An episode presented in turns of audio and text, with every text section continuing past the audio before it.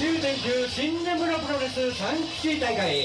令和元年に新根室プロレス解散今年復活再始動4年ぶりにこの三吉に帰ってまいりました。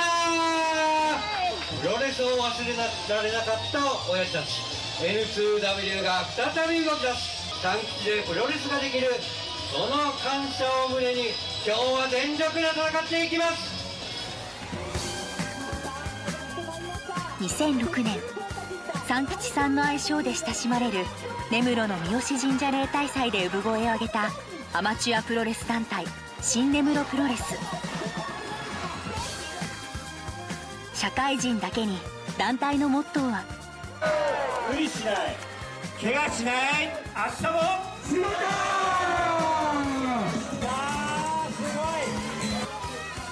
2017年にデビューした巨大パンダレスラーのアンドレ・ザ・ジャイアントパンダのブレイクで一躍全国区に。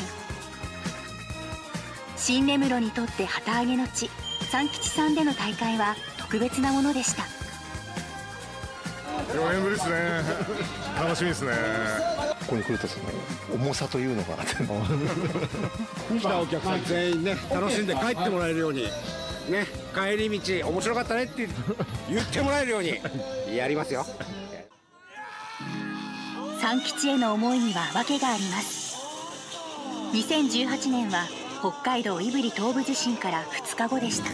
今北海道地震台風その試合前日まであのブラックアウトになってまして直前に電気が通りまして。この大会は根室市民に勇気と希望を与えましたそして2019年は。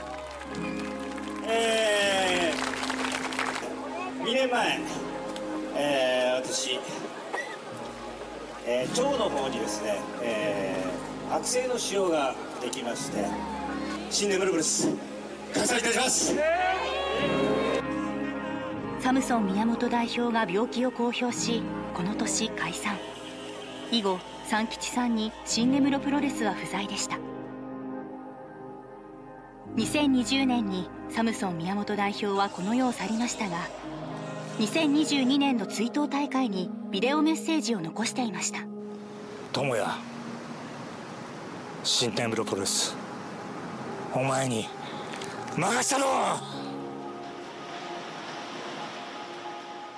サムソンさんは最年少25歳の智也に新根室を託しました今年6月に活動を再開した新根室プロレス。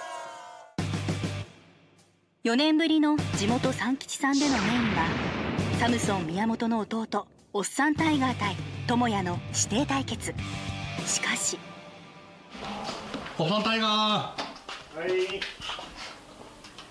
ちょっと練習中にですね足の方負傷してしまいましてアキレス腱断裂です。ちょっと無理しちゃいましたね。無理して怪我して仕事も休んでおります本当。とりあえずじゃあ今まで予定してた3試合ではなく2試合ですね。もうそれしかできないのでとりあえず今できるものを。予定通りいかないのが新根室。メンバーはいつものサムソンのいたずらと笑います。そんな大雨の中始まった4年ぶりの三吉大会。第1試合キラーハンのあんかけ攻撃で会場はやけどするほど熱くなります。第2試合待ちに待ったアンドレ・ザ・ジャイアントパンダの登場。よかったよかった。うん。根室復活工業だもん。ねああさあ決まった。ああああさっきのボコボコであボコだよあれ大丈夫ダメだ試合後。今回のほら大会っていうのはあの4年ぶりってだけじゃないんで。すよお前がリーダーになって初めての三吉大会。だそれなのにお前が試合をしないで大会終わっていいと思ってるの。急遽組まれた智也と12歳年上の先輩ブラッド・オコーナーのシングルマッチ。さあセコンドからもそんなもんかよとにやっていく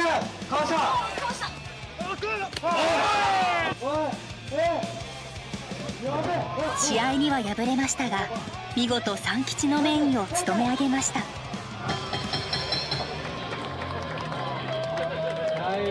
試合後おっさんタイガーも駆けつけました。4年間いろいろなことがありました。その中で一つ気づかされたことがあります。私たちには何ができるのか。それはそれは私たちいや俺たちにはプロレスしかねえんだよ。俺らこれしかできねえからよ。好きなことやんないとよ。生きてる意味ねえんだよ。そんなことをですね我々メンバーサムソン宮本から教わりました。